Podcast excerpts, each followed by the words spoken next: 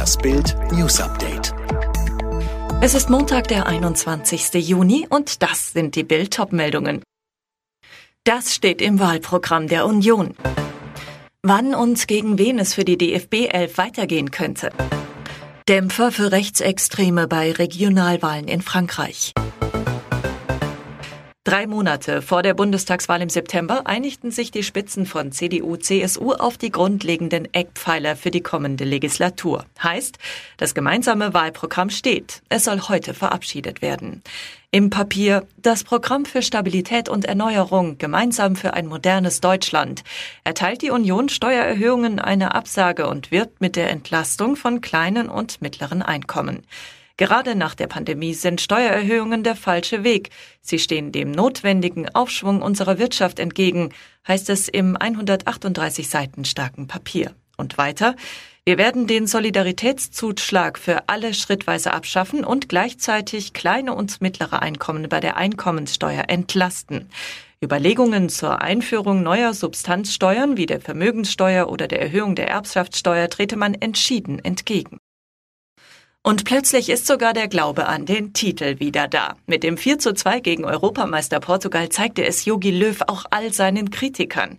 Wir können doch noch große Siege gegen große Gegner. Das Weiterkommen in der Gruppe muss am Mittwoch gegen Ungarn klargemacht werden. Aber nach dem überzeugenden Sieg gegen Ronaldo scheint plötzlich viel mehr drin. Mit einer solchen Leistung können wir auch mögliche Achtelfinalbrocken wie England oder Holland schlagen. Und dann noch viel weiterkommen? Auch Yogi glaubt, dass jetzt sehr viel möglich ist.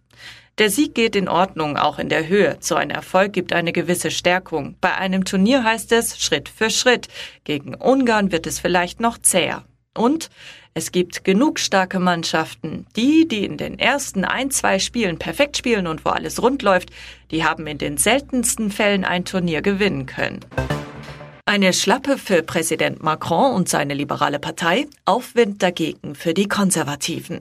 Bei den Regionalwahlen in Frankreich zeichnet sich überraschend ein Erfolg für die bürgerlichen Republikaner ab.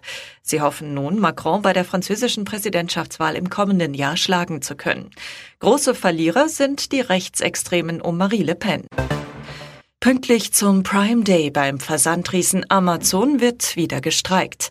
Die Arbeitsniederlegungen haben in der Nacht zu heute an sieben deutschen Standorten begonnen und sollen laut Verdi bis einschließlich Mittwoch andauern.